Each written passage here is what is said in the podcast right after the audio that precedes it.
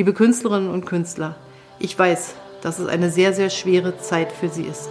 Ich weiß, was wir alles vermissen und wie viele Bürgerinnen und Bürger darauf warten, endlich wieder live ihre kulturellen Angebote erleben zu können.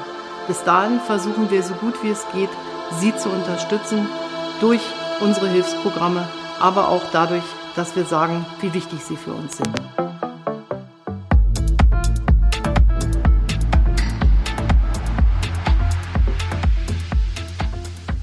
Liebe Laura Ritthaler, du bist äh, Diplompsychologin mit eigener Praxis in Berlin und bist insbesondere auf die Bereiche Coaching, Persönlichkeitsentwicklung, Hypnosetherapie und mentales Training fokussiert. Du bietest Patienten unter anderem Wochenend-Workshops mit deiner Methode Emotional Detox an, äh, um sie bei emotionalem Stress, Auftanken nach Erschöpfungsphasen, persönlichen und beruflichen Krisen zu unterstützen. Hallo Laura. Hallo Julian. Hallo liebe Laura. Leonie, hi. Hi, schön, dass du da bist. Was hat sich denn, um da mal direkt reinzustoßen, ähm, für deine Arbeit in Corona oder auch in Lockdown-Zeiten aktuell verändert? Ähm, also es hat sich bei mir auch eine Menge verändert, weil ich neben meiner Praxistätigkeit eben auch immer wieder Seminare und Workshops anbiete und die sind für das äh, gesamte Jahr fast äh, alle weggebrochen. Und das heißt, ich habe mich dann noch mehr auf meine Praxistätigkeit konzentrieren können, dürfen, müssen, wie auch immer. Und ähm, ich habe ja, eigentlich 300 Prozent mehr Anfragen als sonst bekommen und gleichzeitig ist es aber auch schwierig, mhm, das Ganze organisatorisch unter einen Hut zu bekommen. Nicht nur die Termine, sondern es kommen natürlich immer wieder ganz viele Absagen kurzfristig, weil die Leute in Quarantäne müssen, weil sie Kontaktperson waren äh, oder ne, man darf ja auch nur äh, kommen, überhaupt wenn man sehr gesund ist und man hat ja jetzt gerade auch, wenn es herbstlicher wird, immer mal äh, eine leichte Schnupfennase oder irgendwas und dann muss man aufs Telefonieren oder auch Zoom ausweichen. Und das ist nicht immer ganz so effektiv auch, ne? wie live. Und den Menschen, genauso wie mir, fehlt da auch wirklich der persönliche Kontakt. Ne? Mhm. Ist denn aber grundsätzlich ist also Therapie weiterhin erlaubt, ähm, aber sowas wie Körpertherapie oder so dann wahrscheinlich eher nicht, ne? Genau, also Therapie, Psychotherapie ist wieder erlaubt und die brauchen wir auch dringend. Ich glaube, die braucht jeder Mensch, äh, also äh, eine Begleitung oder so in äh, Krisen oder schwierigen Phasen. Und da braucht es die echte Begegnung zum Lernen. Und das handhabt aber auch jeder äh, Psychologe ganz unterschiedlich. Ähm, manche machen nur noch online. Beispielsweise die Münchner Kollegen, die auch anders betroffen sind, machen, haben die ganze Zeit nur noch online gemacht. Andere machen ganz normal weiter. Ähm, und bei der Körpertherapie, genau, die ist äh, nicht erlaubt und ähm, genau, was aber auch sehr schade ist, dass die Men weil die Menschen sehr, sehr nach Berührung hungern. Und ich glaube, sich äh, einfach jetzt anderweitig versuchen, gute Gefühle zu holen. Genau, und da hoffen wir auf Dezember, ne, dass es da wieder besser geht, alles, ne? Mal gucken. Ähm, Laura, was hast du denn? Du hast es gerade eben schon so schön gesagt. Ähm, die Menschen sehnen sich irgendwie nach Berührung und ähm, generell, was löst denn Corona generell bei deinen Patienten oder auch vielleicht einfach in deinem Umfeld aus?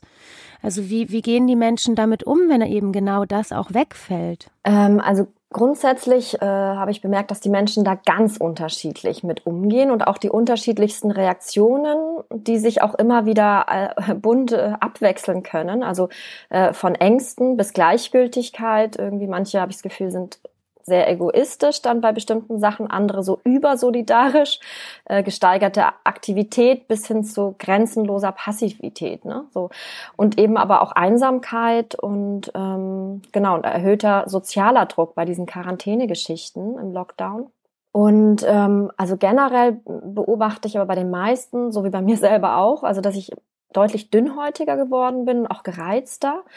Ähm, und genauso wie es medizinisch ja ein Problem ist, wenn so eine gleichzeitige Erkrankung stattfindet, ähm, ist es psychologisch ganz problematisch, wenn wir alle gleichzeitig, also nicht nur in der Partnerschaft, im Familiensystem, sondern oder im Freundschaftssystem, sondern als Gesellschaft und auch natürlich global haben wir relativ zeitgleich äh, wirklich sehr ja, schwierige Emotionen, negativ bewertete Emotionen und die zur gleichen Zeit. Ich habe ähm, die meisten Anfragen äh, bekomme ich tatsächlich auch in letzter Zeit zum Thema Wut oder Wutausbrüchen und es war früher ein typisches Männerthema, ist inzwischen von vielen Frauen auch äh, zum Thema geworden, weil dann eben ja die Wut oder das Rauskommen oder die Ohnmacht ähm, als Thema da ist. Ne?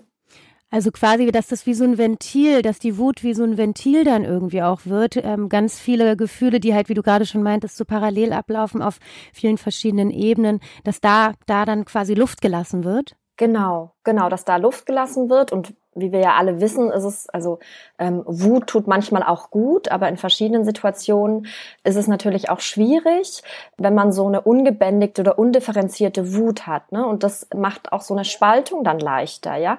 Und diese Spaltung passiert eben ja überall, also gesellschaftlich, in Beziehungen, Freundschaften, ähm, weil die, die beste Freundin oder der Partner oder wie auch immer bezüglich Maßnahmen oder auch Sicherheitsvorkehrungen ganz anders denkt als man selber oder auch anders handelt.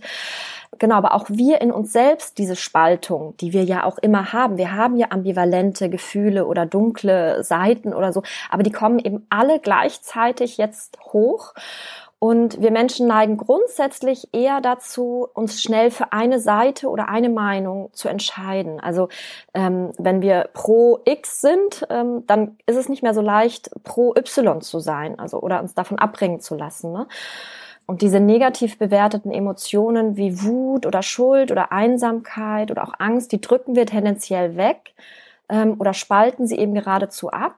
Aber die Emotionen lenken uns ja. Ne? Also unsere Haltung hängt ja stark von unseren Emotionen ab, beziehungsweise wie ich diese auch lese und übersetze.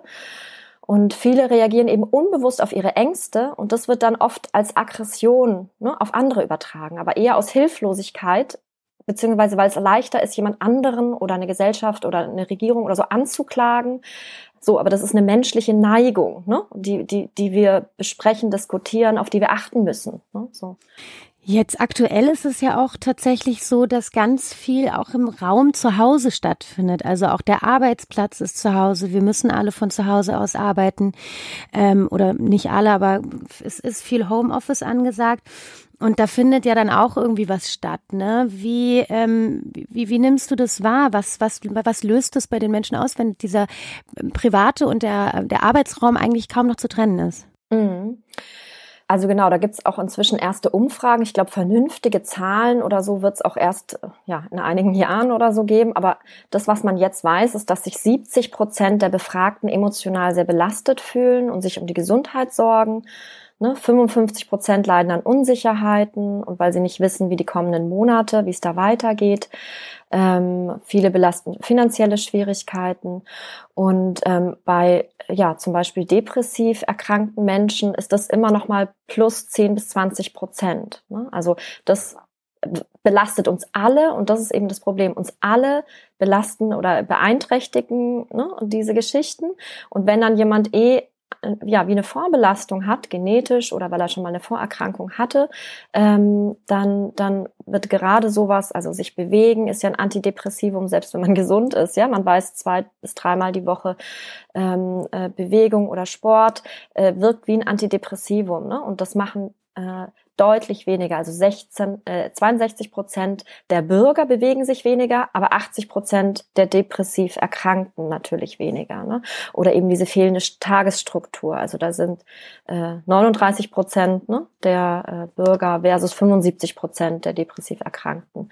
Also das ist immer äh, 20 äh, plus minus. Ne? Das ist schon mal eine ganz schöne Hausnummer, muss man sagen, ne? Ja, also, ist es. Gerade bei den depressiv Erkrankten, die dann ja eh auch in einer äh, gewissen Instabilität sich wahrscheinlich befinden. Ähm, das Einsamkeit ist natürlich auch ein riesengroßes Thema und das stelle ich mir gerade auch bei, bei, bei Vorbelasteten äh, ganz schwierig vor.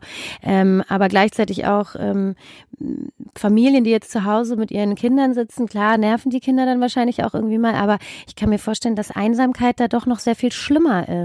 Wie geht man damit um? Also genau, Einsamkeit, das ist neue Rauchen, haben wir schon vor einigen Jahren ja gesagt. Ne? Und das ist natürlich auch einfach noch schlimmer geworden. Und ich denke, neben den Älteren oder auch Alleinstehenden, dadurch, dass wir sozusagen gefangen, uns gefangen fühlen, eben durch ne, bestimmte Emotionen, die wir nicht deuten können oder auch, dass wir nicht wissen, wie es weitergeht, da fühlt man sich dann einsam mit seinen Gefühlen. Und da ist es eben ähm, ja ganz wichtig, dass man Menschen hat, und es müssen nicht hunderttausend sein, es reichen manchmal zwei, ein, zwei Vertraute, denen man sich anvertrauen kann und äh, sich da ähm, ja das Leid teilen kann.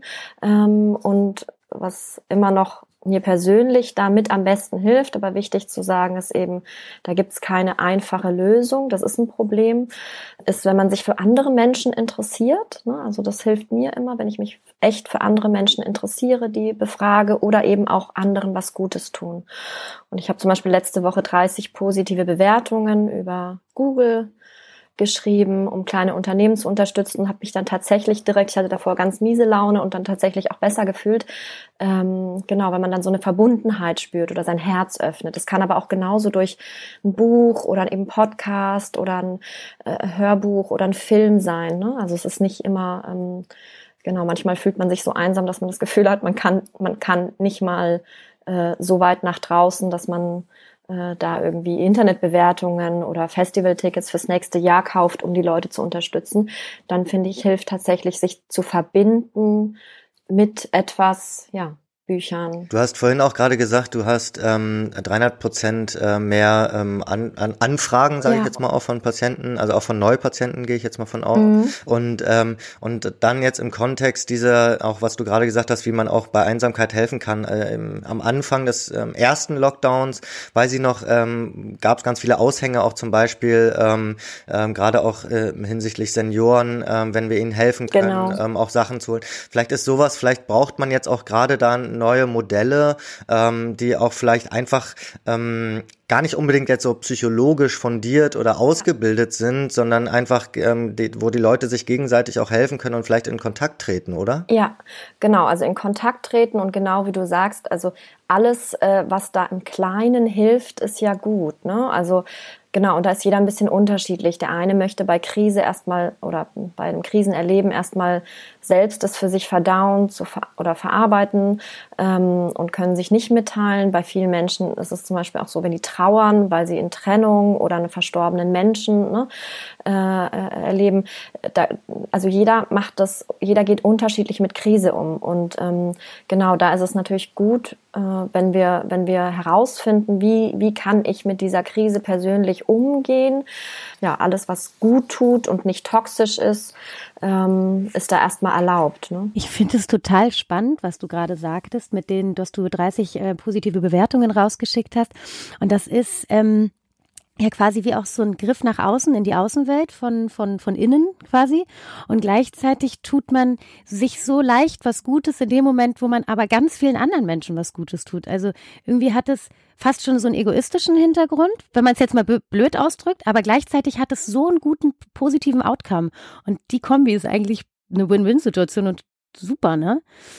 Also und so einfach. Genau, genau. Gerade wo irgendwie ähm, es wirklich so wirkt, als würden die Leute eher aktuell ähm, auf negative Art und Weise ihren Emotionen freien Lauf lassen. Ne? Also so finde ich, wenn man jetzt ins Internet guckt oder auch auf die Straßen. Genau, und das ist tatsächlich dann auch immer wieder gut, äh, denke ich. Das wird ja auch überall empfohlen, macht auch Sinn, dass man mal Newspausen einlegt oder mal ein, zwei Tage versucht, möglichst viel offline ne, zu machen, zu begegnen ähm, weil das ist ja so eine Spirale, ne? Und genauso wie, also wenn man frisch verliebt ist oder wenn man irgendwie ein, ein Projekt frisch irgendwie an Start bringt oder so, es gibt ja diesen Positivkreislauf und eben auch den Negativkreislauf und ja, über die Resonanz. Wir suchen das tatsächlich auch, was unsere Haltung oder Meinung gegenwärtig entspricht.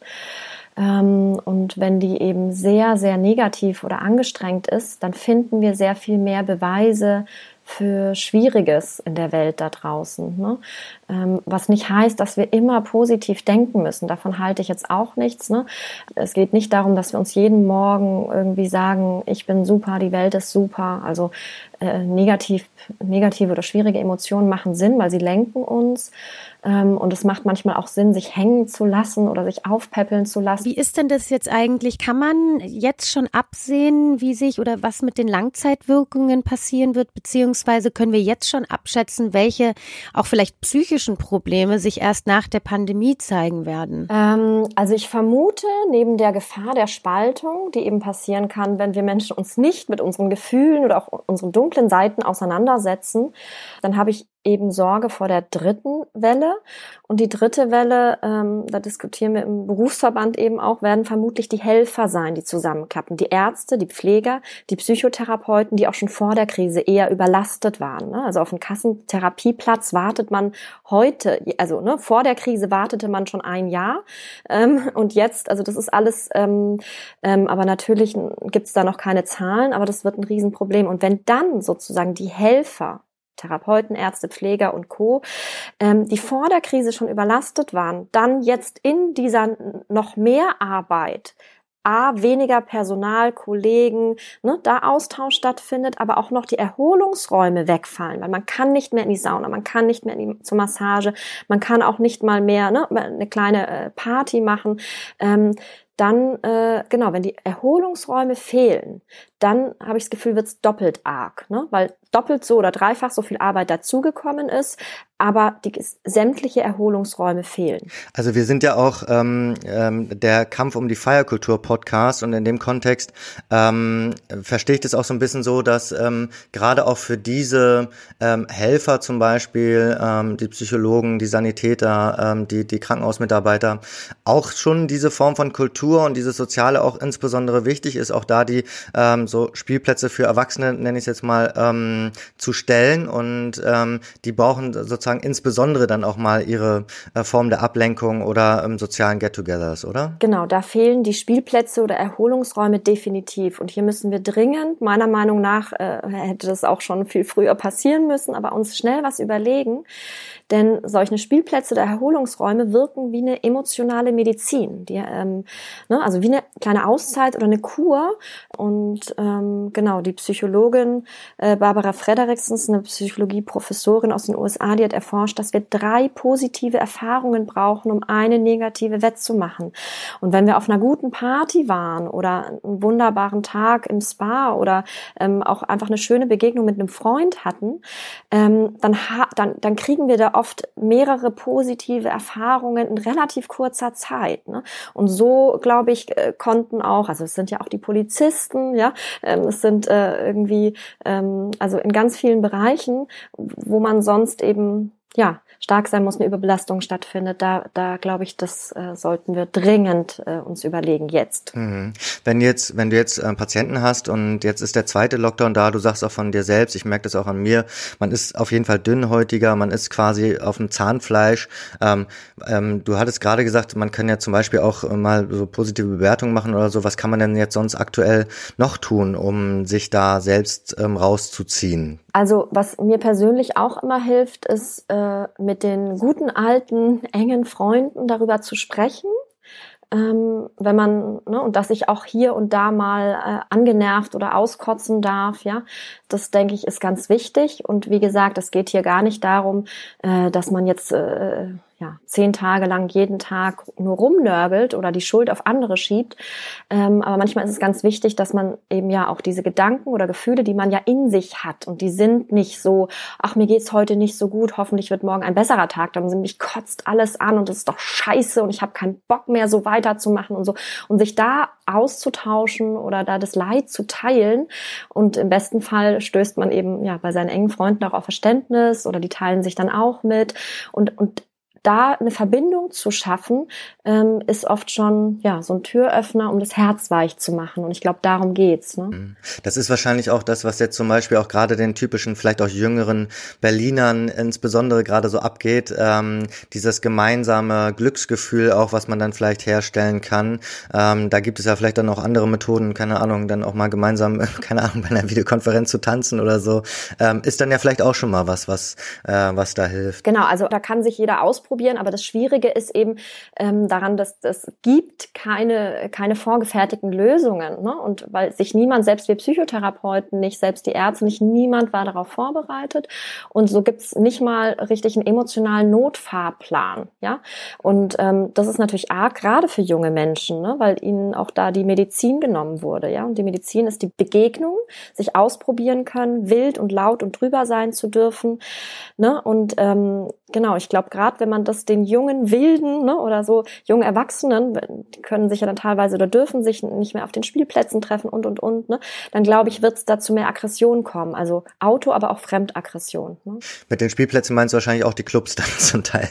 Beides. Also die Clubs ja, aber selbst, also die, die, die Jüngeren, die, keine Ahnung, 16 bis mhm, 18-Jährigen mhm. oder ne, 14 bis 18-Jährigen, äh, die treffen sich ja dann so auch draußen einfach und äh, ne, so begegnen sich da und dürfen es ja auch nicht. Die werden dann aufgelöst, ne, im Weinbergspark und und, und gab es ja immer die Be Begegnung mit der Polizei und ähm, das dürfen sie natürlich jetzt in der Krise auch alles nicht mehr und das fehlt aber auch. Also beides, ne? So. Ja, und insbesondere jetzt dann auch die Menschen, die zum Beispiel auch Kulturschaffende sind. Ich sage jetzt mal, keine Ahnung, Musiker, äh, Theater, ähm, Schauspieler. Ähm, da wirst du vielleicht auch ein paar Patienten haben. Ähm, da fehlt ja auch extrem was was. Also nicht nur sozusagen, dass man seinen Beruf ähm, jetzt schon seit fast zehn Monaten dann eigentlich nicht mehr ausführen kann. Ähm, was, was können gerade die denn jetzt aktuell tun? Oder was sind vielleicht auch gerade deren Probleme aktuell? Genau, also das Erste finde ich immer wichtig, dass man Verständnis hat für die eigene Situation oder die der anderen. Und ähm, genau, also wir Menschen generell, wir wollen uns einbringen, wir wollen teilhaben. Und es gibt zum Beispiel Untersuchungen, dass wenn äh, man arbeiten will, aber durch irgendwelche Umstände ne, in Arbeitslosigkeit gezwungen wird, man bekommt Arbeitslosengeld, ähm, dann ist eine sehr, sehr hohe Wahrscheinlichkeit, eine Depression zu bekommen, weil wir, wir wollen teilhaben, wir wollen dabei sein. Und äh, gerade Kunst, Kulturschaffende, Musik, Theater, äh, Film, das sind Menschen, die haben sich ihre Karriere oder ihre Sachen über Jahre, Jahrzehnte aufgebaut, ne, haben teilweise auch wirklich, ja, von nicht viel Geld gelebt, haben sich durchgesetzt, bürokratische Hürden überwunden und wirken dabei auf die Gesellschaft eigentlich, finde ich, wie Ärzte oder Therapeuten, wurden dabei aber auch jetzt von der Gesellschaft viel weniger wertgeschätzt oder auch unterstützt, ja. Und das heißt auch, viele davon haben von der Hand im, in den Mund gelebt. Das heißt, dieser Bereich fühlt sich fallen die haben gelassen. auch keine Rücklagen. Nee, die haben oft keine Rücklagen ähm, und ähm, das macht natürlich Wut oder auch Traurigkeit und im besten Fall können Menschen so Gefühle wie Wut, Traurigkeit artikulieren und nach Lösungen suchen oder auch in den gesellschaftlichen Diskurs gehen.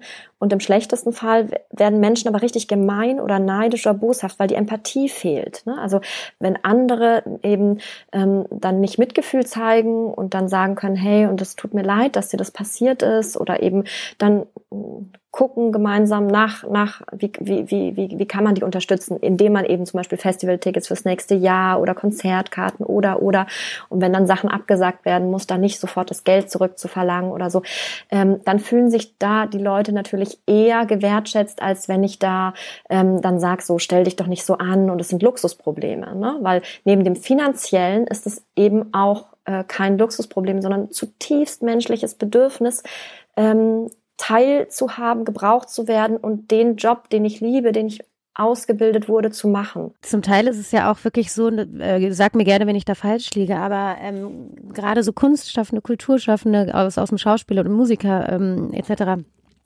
das sind ja auch von Grund auf eher sehr, sehr, emotional und leidenschaftlich getriebene und geprägte Menschen, würde ich jetzt einfach mal so behaupten. Und die sich dann auch gerne, sage ich mal, im übertragenen Sinne durch den Applaus und durch das Feedback in Anführungszeichen ähm, bezahlen lassen. Und wenn das wegfällt, dann fällt halt nicht nur die, die Miete weg, sondern dann fällt halt auch so dieser Seelenbalsam irgendwie weg, könnte ich mir vorstellen. Und das, das stelle ich mir sehr, sehr, sehr frustrierend vor. Und ich kann mir vorstellen, dass deswegen auch wirklich die Kunstszene da äh, noch, noch, noch mal doppelt, ähm, ja, getroffen ist, weil auch so dieser emotionale Verlust einfach stattfindet. Sehe ich ganz genauso, ja. Mhm. Da kommt es mir jetzt auch so vor, dass jetzt durch diese, also ist jetzt der zweite Lockdown, wir haben jetzt quasi zehn Monate und ähm, ich arbeite teilweise oder arbeite in der Werbung, da ist es dann schon so gewesen, schon nach drei Monaten, drei, vier Monaten, ähm, setzte so ein bisschen so ein Paradigmenwechsel ein. Ähm, so in der Gesellschaft ist jetzt auch mal gut mit dem Corona-Thema, ähm, die sind jetzt schon drüber hinweg und es gibt ja auch ganz viele, ähm, die quasi normal weiterarbeiten. Es gibt ja, ne, also so die Wirtschaft funktioniert ja auch und ähm, ähm, und äh, da ist es dann vielleicht noch schlimmer, dann gerade für so eine Gruppe, dann dieses Abgehängtheitsgefühl, ähm, dass das nicht mal mehr jetzt noch ein Thema ist, ne? dass es einfach so weiterläuft und ähm, dass man gar nicht mehr weiß, ähm, äh, wer, wer jetzt sozusagen dafür einen zuständig und ansprechbar ist. Ja, Genau. Ja, dieser, dieser, diese Nicht-Wertschätzung, die dann eben irgendwie so, so stark im Vordergrund steht.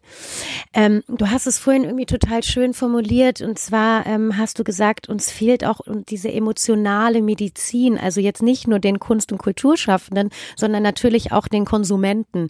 Also wir, die dann auch ausgehen, die dann halt diese Räume auch nutzen, Szenen, Subkulturen, die diese Räume nutzen.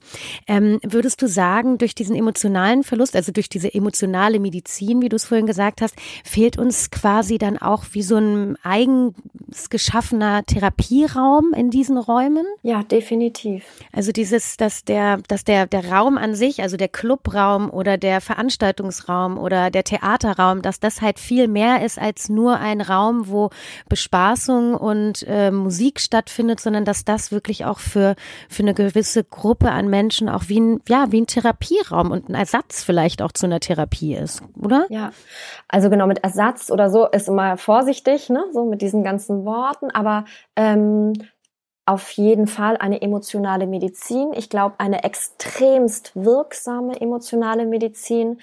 Ähm, und genau, also da wird man ja im nächsten Jahr dann sehen können, was das mit den Menschen macht. Und ich glaube, das heftigste an der ganzen Geschichte, die uns aber ja alle auch betrifft, ist nichts ist absehbar. Also wir kriegen keine zeitlichen Vorgaben, weil man die nicht geben kann. Ne? Also da gibt es jetzt erstmal natürlich keinen Schuldigen. Aber wenn wir, wenn wir wüssten, also die Psyche ist ziemlich geduldig, wenn wir wissen, in einem Jahr wird alles gut, ne? Mhm. dann hätten wir das Jahr vielleicht anders durchgehalten. Dann hätten wir uns jetzt alle auf Dezember irgendwie, hätten uns irgendwie in kleineren Netzwerken connected, ähm, wie auch immer. Aber dadurch, dass man das nicht weiß, wir wissen nicht, jetzt gibt's ja die neue gute Nachricht mit dem Impfstoff, der vielleicht bald so ja, selbst genau. da. Das ist so, und das ist ja dann immer wieder ein äh, Auf und Ab der Gefühle.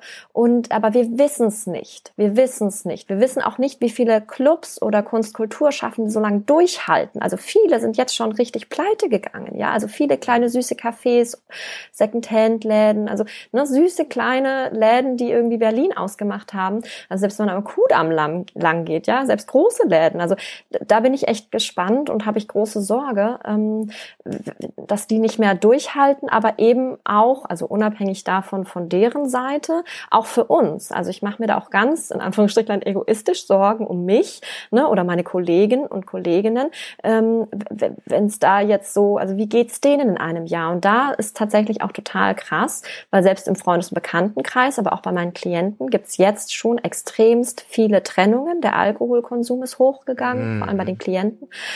Spielsucht ist hochgegangen, Handysucht, Kaufsucht, Streitsucht. Also diese ganzen ne, äh, Geschichten gehen hoch und äh, da, da, da, da ja, wird's spannend, wenn falls nächstes Jahr im Sommer alles wieder beim Alten sein sollte, wird's wird's nicht beim Alten sein, weil es viele nicht mehr gibt. Viele Süchte sind entstanden und eben ein Jahr lang ohne diese emotionale Medizin. Ähm, da, das wird spannend, ja. Ja, diese Perspektivlosigkeit macht genau. einfach wirklich viel mit einem. Ne? Genau. Ich würde ganz gern noch mal so ein bisschen zurückgehen zu unserem Thema. Wie wird sich unsere, sage ich mal, Feierkultur in der Zukunft verändern vielleicht auch? Hast du den Eindruck oder könntest du dir vorstellen, dass gerade auch aus so Szenen wie der Queer und Kinky und, und, und Gay-Szene, die ja wirklich auch in diesem Raum ganz viel stattfinden, jetzt nicht nur im Arbeitsumfeld, sondern auch im Privaten, glaubst du, dass da irgendwie wirklich auch was grundlegend sich verändern wird oder werden wir als die Konsumenten in der Szene ähm, uns da ja neues Feiern anerlernen? Na, das hat man ja auch jetzt schon gesehen, weniger Menschen und eine andere Achtsamkeit. Ne? Also man trifft sich im kleineren Rahmen, vielleicht wieder mehr Klicken ähm, oder auch mehr kleine Festivals draußen. Und ich glaube aber auch, ähm, das ist vielleicht aber auch eine Hoffnung, aber dass es mehr Hinwendung zu Sexualität oder Sexpositivität gibt, einfach weil ein mhm. Bedürfnis nach Nähe steigen wird, ein Bedürfnis nach echter Begegnung und Nähe.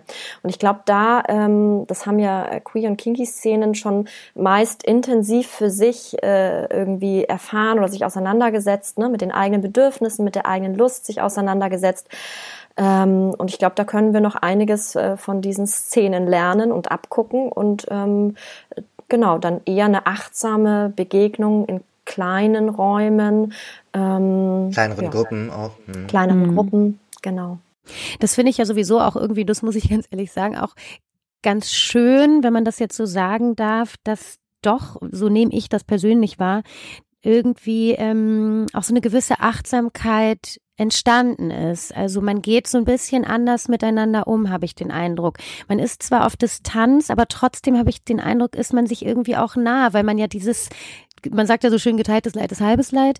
Und ähm, man, man begegnet sich auf einer Ebene, die eben gerade so ist und man kann es halt einfach nicht ändern. Und das bringt einen so vom Herzen her irgendwie näher. Mhm. Also das ist die eine Entwicklung, aber es, es gibt ja nicht nur eine. Die andere Entwicklung ist schon auch die Aggression und die ähm, Polarisierung und ähm, ähm, und und und das das auch das Vermitteln von Aggressionen. Ähm, Total. Bestes Beispiel war da ja ist da ja sowas wie wie die ähm, Conceptual, ähm, ne, wo wo irgendwie ähm, eigentlich ja meines Erachtens vielleicht eher was, was Gutes getan werden wollte ähm, ähm, und die, die Szene sozusagen der Szene einen Treffpunkt gegeben werden wollte und was da dann sozusagen an Hass ähm, ähm, auch, auch alleine schon durch eine Aufwiegelung der Polizei oder so entstanden ist. Also es sind ja dann immer beide Seiten vorhanden. Also auf der einen Seite die Achtsamkeit, auf der anderen Seite auch die Negativität.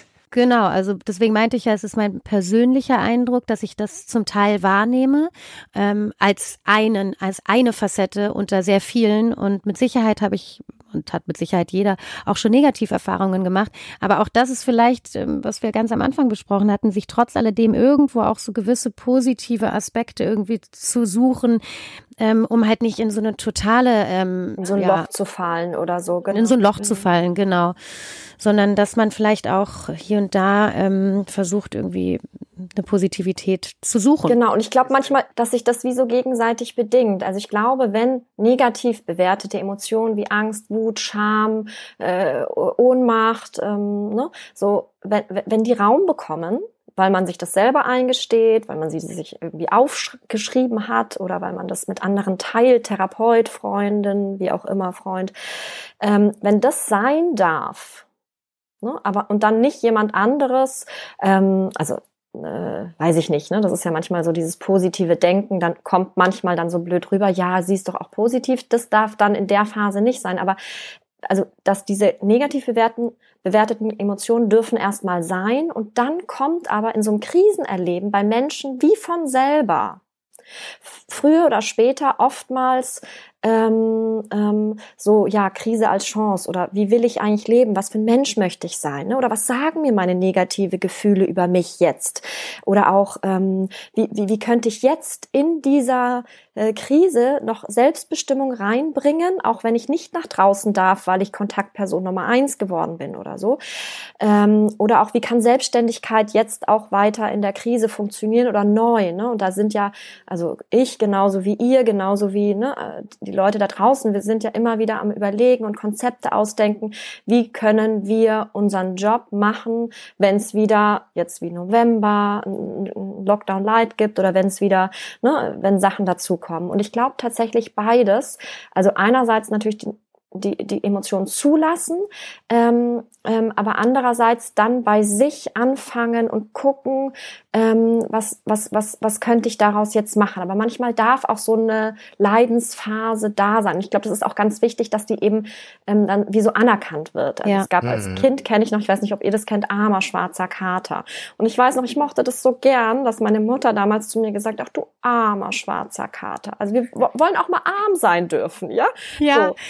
Und auch so getätschelt ja, werden dann einfach. Genau. Ne? Und sich einfach darüber halt auch aus, genau. austauschen. Und meiner Erfahrung nach, wenn das stattfindet, dann passiert das andere von alleine. Wenn aber dagegen jemand anderes sagt, ach komm, jetzt stell dich nicht so an oder es sind Luxusprobleme oder so, dann wird's eher schlimmer. Auch gerade, was du noch meintest, ähm, dieses, das, die Krise als Chance, ähm, das nehme ich auch sehr, sehr stark in meinem Umfeld und auch bei mir selber wahr, dass man wirklich auch die, den Moment so ergreift und sagt, okay, jetzt muss ich was damit machen. Und dann ist um mich herum wirklich auch so so wahnsinnig viel Kreativität und Energie äh, entstanden, die wirklich über sich hinausgewachsen ist. Und ähm, ich könnte mir vorstellen, dass es auch mit an der Situation lag, dass es eben gerade sein muss. Und dass, dass man neue Konzepte und neue Ideen ähm, hervorbringen muss, um eben weiter existieren zu können, auch auf dieser Ebene. Wenn das so äh, ne, entstehen kann, ist natürlich wunderbar. Ne? Und da versuche ich auch, ähm, ich habe ein Buch geschrieben, da versuche ich auch so ein bisschen eine Anleitung zu geben oder Hinwendung, ähm, weil es ist ja letztendlich unser Leben und wir müssen es an die Hand nehmen. Und die Gesellschaft, ne, so tut jetzt erstmal nicht so viel für uns oder auch Solo-Selbstständigen, muss sie auch nicht. Ne? Aber das ist dann manchmal für, für manche habe ich das Gefühl wie so ein ähm, ja so ein hartes Aufprallen. Aber ähm, genau so ist es und das kann man jetzt gut finden oder nicht so gut. Ähm, aber wir müssen uns selber um uns kümmern. Es tut niemand an, es tut nicht mal der Partner. Klar kann uns der Partner oder äh, Freunde zeitweise auffangen, aber in erster Linie sind wir uns selbst verpflichtet und äh, müssen immer wieder gucken, dass wir uns um uns selbst kümmern. Ne? Beides, ja. Das ist wahrscheinlich auch das, was viele ähm, auch, ich sage jetzt erstmal Branchen jetzt lernen mussten. Ähm, äh, aus der Kulturbranche. Wir haben jetzt ja diesen ganzen Prozess beobachtet. Ich meine, die Kulturbranche hat schnell reagiert, aber dennoch dann auch gemerkt, wir müssen, wir müssen uns noch mehr verbinden, wir müssen noch lauter werden. Und ich glaube, das ist jetzt schon auch so eine Gefahr jetzt beim, beim einzelnen Menschen so, dieses ähm, sich vielleicht auch zurückzuziehen bei manchen Geschichten. Ne? Also dass man irgendwie äh, merkt, man hat diese Emotion oder vielleicht sagen wir mal sogar sowas wie Drogenmissbrauch, solche Geschichten, wo man dann einfach auch jetzt nicht mehr die Möglichkeit hat, ähm, zu kommunizieren, ähm, sich da auszutauschen und dann sich immer mehr zurückzieht. Das ist wahrscheinlich so eine ziemliche Gefahr. Also weil wenn ich jetzt denke, du hast irgendwie 300 Prozent mehr Anfragen, das sind ja eigentlich, das ist ja eigentlich sehr, sehr positiv. Das sind ja, das ist ja die Spitze des Eisbergs der Leute, genau. die sich trauen, sich bei dir zu melden. Ne? Und, und wie viele andere haben halt die gleichen Probleme, aber trauen sich das nicht. Und das ist, das ist ein Riesenproblem, weil es ist ein Unterschied, ob ich irgendwie ähm, ja ähm, mal ein Glas Prosecco oder auch mal drei Wodka beim Feiern trinke oder irgendwie ne, mal ein Joint rauche oder so.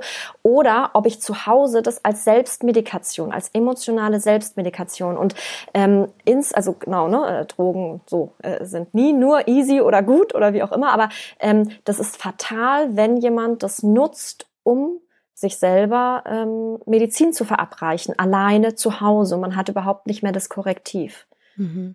Mhm. Und hat aber auch nicht die Möglichkeit, also wie gesagt, Kassenpsychologen, die haben jetzt schon, ne, vor Corona hatten die schon über ein Jahr Wartezeit teilweise. Also es ist, und, und die Kliniken, da wartest du teilweise auch ewig. Also es ist, war davor schon ganz, ganz schwierig und ähm, so. Und wenn es mir richtig, richtig schlecht geht über einen langen Zeitraum, ich bin jemand, der sich zurückzieht und dann habe ich hier einfach noch irgendwas liegen oder zwei Wodkaflaschen, dann äh, so äh, ist es sehr viel leichter als ne, so, ähm, wenn man rausgehen kann und sich mitteilen kann oder feiern kann. Mhm sich dazu betäuben. Genau. Und im Grunde genommen, Leonie, das war, glaube ich, das äh, ein super Stichwort, betäuben. Also wir betäuben uns ja ständig, auch Social Media, ganze Netflix-Geschichten, ne? das ist ja alles Betäubung. Und das ist ja auch mal okay, ja. Wenn man dolle Schmerzen hat, ist es wunderbar, es gibt die Betäubungsspritze, die setzen wir uns. Nur würden wir auch nie zum Zahnarzt gehen und ohne, dass er was macht, uns die ganze Betäubungsspritzen setzen zu lassen, weil das macht immer was. Also nach so,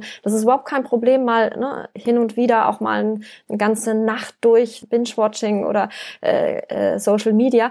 Das Problem wird, wenn so eine Dauerbetäubung stattfindet, weil man hat überhaupt nicht mehr die Möglichkeit, sich zu spüren und zu gucken, was brauche ich eigentlich, sondern es ist dann wie so, ja, es ist eine Sucht geworden. Das ist ja ne, das Problem dann. Vielleicht könntest du noch mal einmal kurz durchdeklinieren, wo wir gerade bei diesem Thema sind. Was bedeutet es dann jetzt gerade?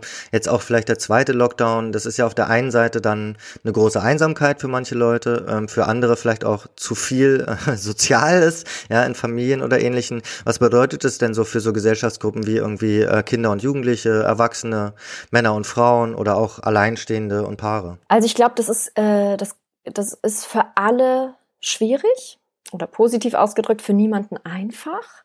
Und dann äh, glaube ich, ähm, dass es einige Paare gibt, die das ne, wie so ähm, ja wie so eine Krise, die man zusammen meistert oder auch wenn die Kinder ne, mit dem Homeschooling, Homeoffice, das ist auch eine Riesenkrise, die man zusammen meistern kann. Es kann was Verbindendes sein. Ich befürchte aber, in den meisten Fällen macht es dann auf Dauer eben dadurch, dass es auch nicht absehbar ist, dass sich was ändert oder was sich ändert, dass es eher auf Dauer mürbe macht, ne? Weil ja, wenn man einfach nur zusammen im Aufzug stecken bleibt oder eine Stunde in der U-Bahn, die irgendwo außer ne, planmäßig hält und man kann nicht raus, das verbindet Menschen. Also so im ersten Moment ne, so Sachen verbinden, aber dann ist auch irgendwann der Fahrstuhl geht wieder, man hat es ja geschafft, ne, oder man ist dann irgendwie, selbst wenn ja eine kleinere Naturkatastrophe oder irgendwas, man hat es dann geschafft gemeinsam. Das Schwierige daran ist eben, man hat es nicht um, selbst wenn der Impfstoff jetzt ne, das da ist, es dauert noch alles und man hat es nicht so schnell geschafft und das ist für äh, jegliche Menschengruppen oder so schwierig. Ja, natürlich sind wie immer die Armen oder Ärmeren, ne, wie die Künstler, die von Hand in Mund leben, werden noch ärmer. Die alleinerziehende Mutter, die ne, kriegt natürlich die Vollkrise. Paare, die eh schon äh, hochstrittig waren, die trennen sich. Wo es eh schon Alkohol oder Gewaltpotenzial hat, da wird's. Also es wird alles ähm, dann äh, von der Tendenz eher extremer. Denkst du denn, dass sich in der Pandemie jetzt eher so das, das Ego oder äh, die Solidarität durchsetzt und ist ähm, ähm, das Ego zum Beispiel, ist es dann überhaupt schlecht, wenn sich das Ego jetzt in so, in so einer Krise einschaltet oder ist es vielleicht auch sogar ganz gut? Also da müssten wir erst definieren, was meinst du mit Ego, weil das von unterschiedlichen Leuten so unterschiedlich gebraucht wird. Ne? So glaube ich, also ich bin ein sehr optimistischer Mensch und ich wach, ne, in 95 Prozent der Fälle wache ich morgens auf und freue mich auf den Tag. Und in 95 Prozent der Fälle denke ich, ähm, Berlin wird wieder Berlin, es werden neue kleine Sachen entstehen, die Künstler oder irgendwie, ich versuche ganz viel zu spenden und Leute zu unterstützen und Sachen und Mut zu machen und irgendwie so. Ähm, und in 95 Prozent der Fälle habe ich das Gefühl, es wird ganz viel Gutes entstehen. Wir werden auch durch den Entzug von Erlebnisräumen das noch mehr zu schätzen wissen. Wir sind vielleicht bereit, dann 30, 40 Euro für ein Feierticket am Club auszugeben, weil wir wissen, ne, es ist auch so, also die Wertschätzung kann auch wieder nochmal ganz anders über den Entzug kommen. Ne? Oder eben auch, dass man, also das äh, Kino, Theater und Co., dass das alles auch so günstig ist, ja. Ähm, also ich kann mir auch vorstellen, durch den Entzug dadurch, dass man feststellt, das ist oder war die emotionale Medizin, ist man eventuell auch bereiter, da mehr Geld zu bezahlen oder mehr drauf zu achten. Da stellt sich halt dann nur die Frage, gerade das war ja auch so ein, so ein schwer umstrittener Punkt oder ist immer noch ein Punkt, worum sich natürlich die Clubbesitzer, Betreiber und Veranstalter die Haare raufen.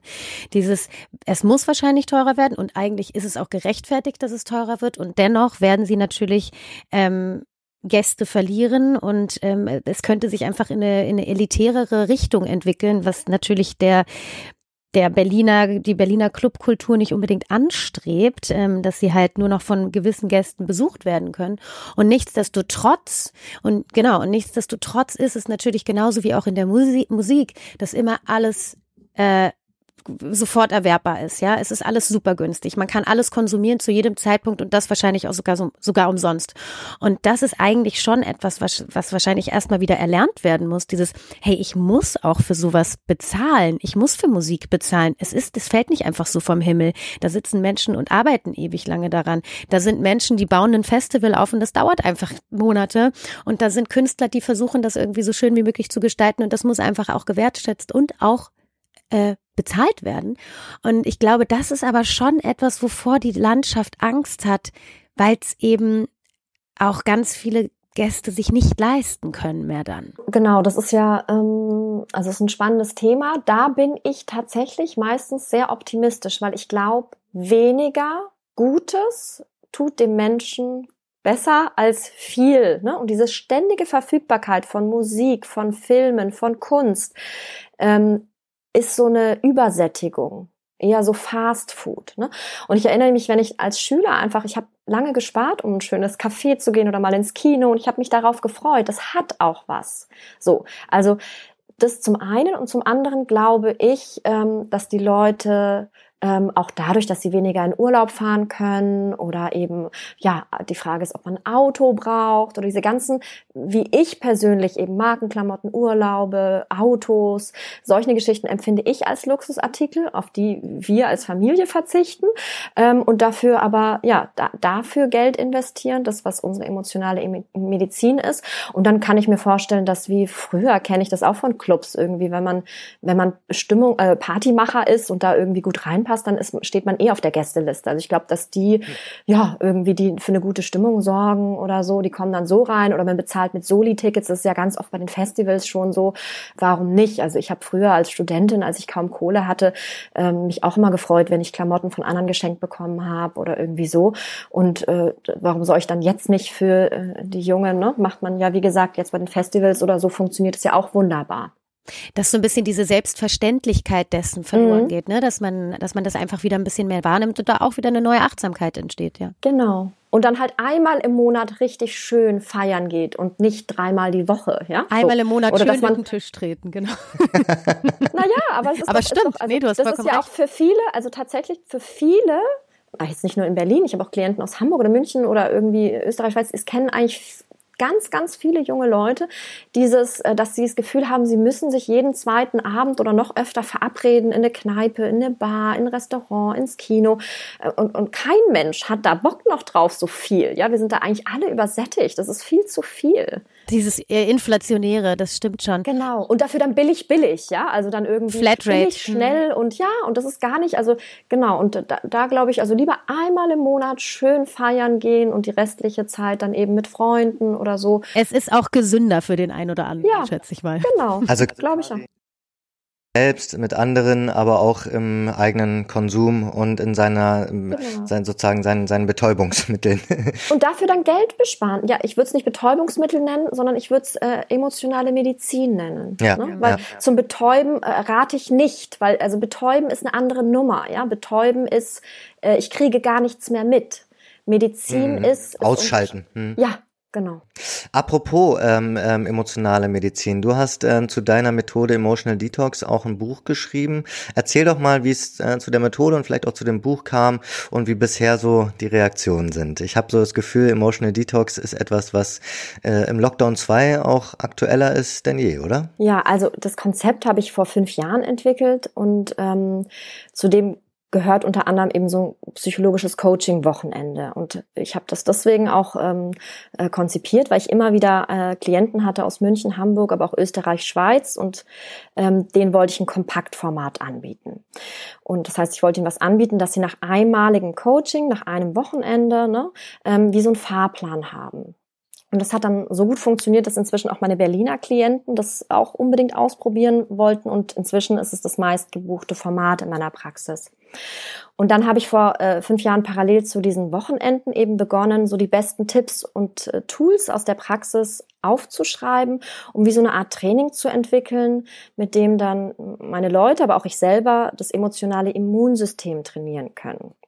Und das wurde dann immer mehr und mehr. Und meine Schwestern hatten mich dann tatsächlich überredet, daraus nicht nur eine Broschüre zu machen, wie ich es eigentlich ursprünglich vorhatte, sondern ein hochwertiges Buch, damit es wie so eine kleine Therapie oder Coachingstunde to go werden kann.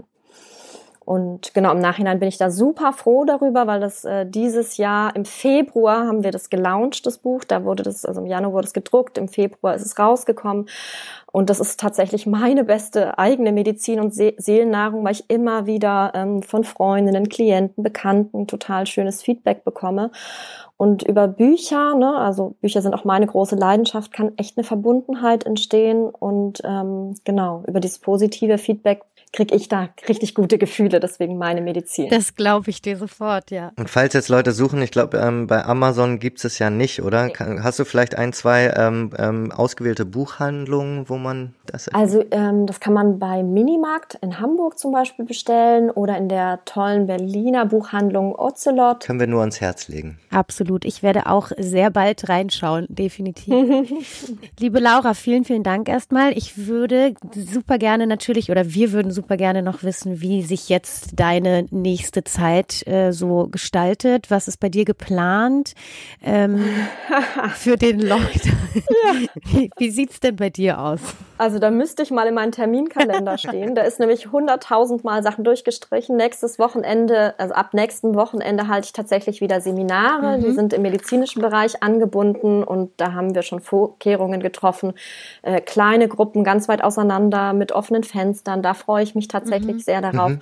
Und ähm, sonst, ähm, ja, meine Patienten der Praxis, die dann entweder in die Praxis kommen oder wenn sie angeschlagen sind oder Test, äh, Kontaktpersonen sind, ähm, dann via Telefon Ähm, genau, ansonsten versuche ich es mir hier auch schön kuschelig zu machen. Ich fange gerade wieder an, ganz viel Ingwertee zu trinken und richtig gute Musik zu hören. Super. Und ähm, habe tatsächlich auch gemerkt, dass so richtig gute Musik, also was ich als richtig gute Musik empfinde, ne, so elektronische, tanzbare Musik, schüttet sofort körpereigene Drogen aus. Und ähm, da bin ich sehr froh, die zu haben. Und würde auch Geld dafür bezahlen. Sehr schön, sehr schön.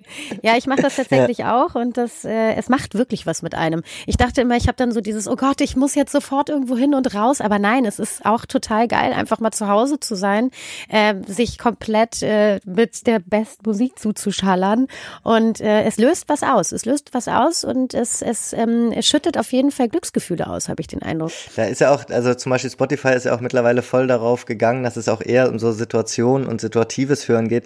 Ich zum Beispiel habe mir dann jetzt gestern äh, mal so eine äh, Latin Beach Playlist. oh, wie cool. und sofort ja, stand ich am am Strand und es war ja, so ein Lächeln ja. Gesicht. Ne? Das ist so irre, wie sie dann wirklich so dieses Gefühl ins Wohnzimmer zaubern, ne? Durch Musik. Ich finde es am krassesten wirklich durch Musik und durch Gerüche. Da bin ich, sobald ich etwas rieche, bin ich plötzlich wieder zwölf Jahre alt und stehe auf in dem Garten meiner Eltern. Das ist so irre. Und genau das Gleiche passiert tatsächlich. Da hast du eine tolle Übung im Buch übrigens. Nichtsdestotrotz freue ich mich auch mal wieder, also irgendwann dann, wenn es wieder funktioniert, äh, mit äh, all meinen Freunden, euch euch hoffentlich auch, ähm, mal in einem engen, heißen Club zu stehen und die Bässe durch den Körper scheppern zu hören. Au ja.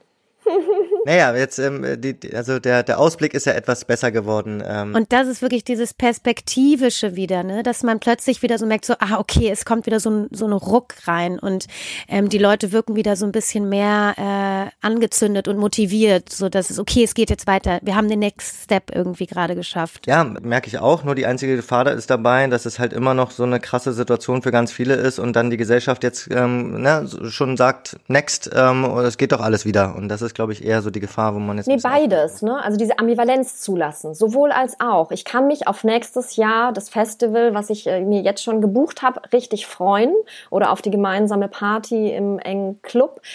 Und mich äh, eine Stunde später, ne, sogar gleichzeitig, äh, wütend, traurig äh, sein, dass die Situation so ist, wie sie ist oder so. Also beides, sowohl als auch, ja, nicht entweder oder. Das ist, glaube ich, die wichtigste Lektion.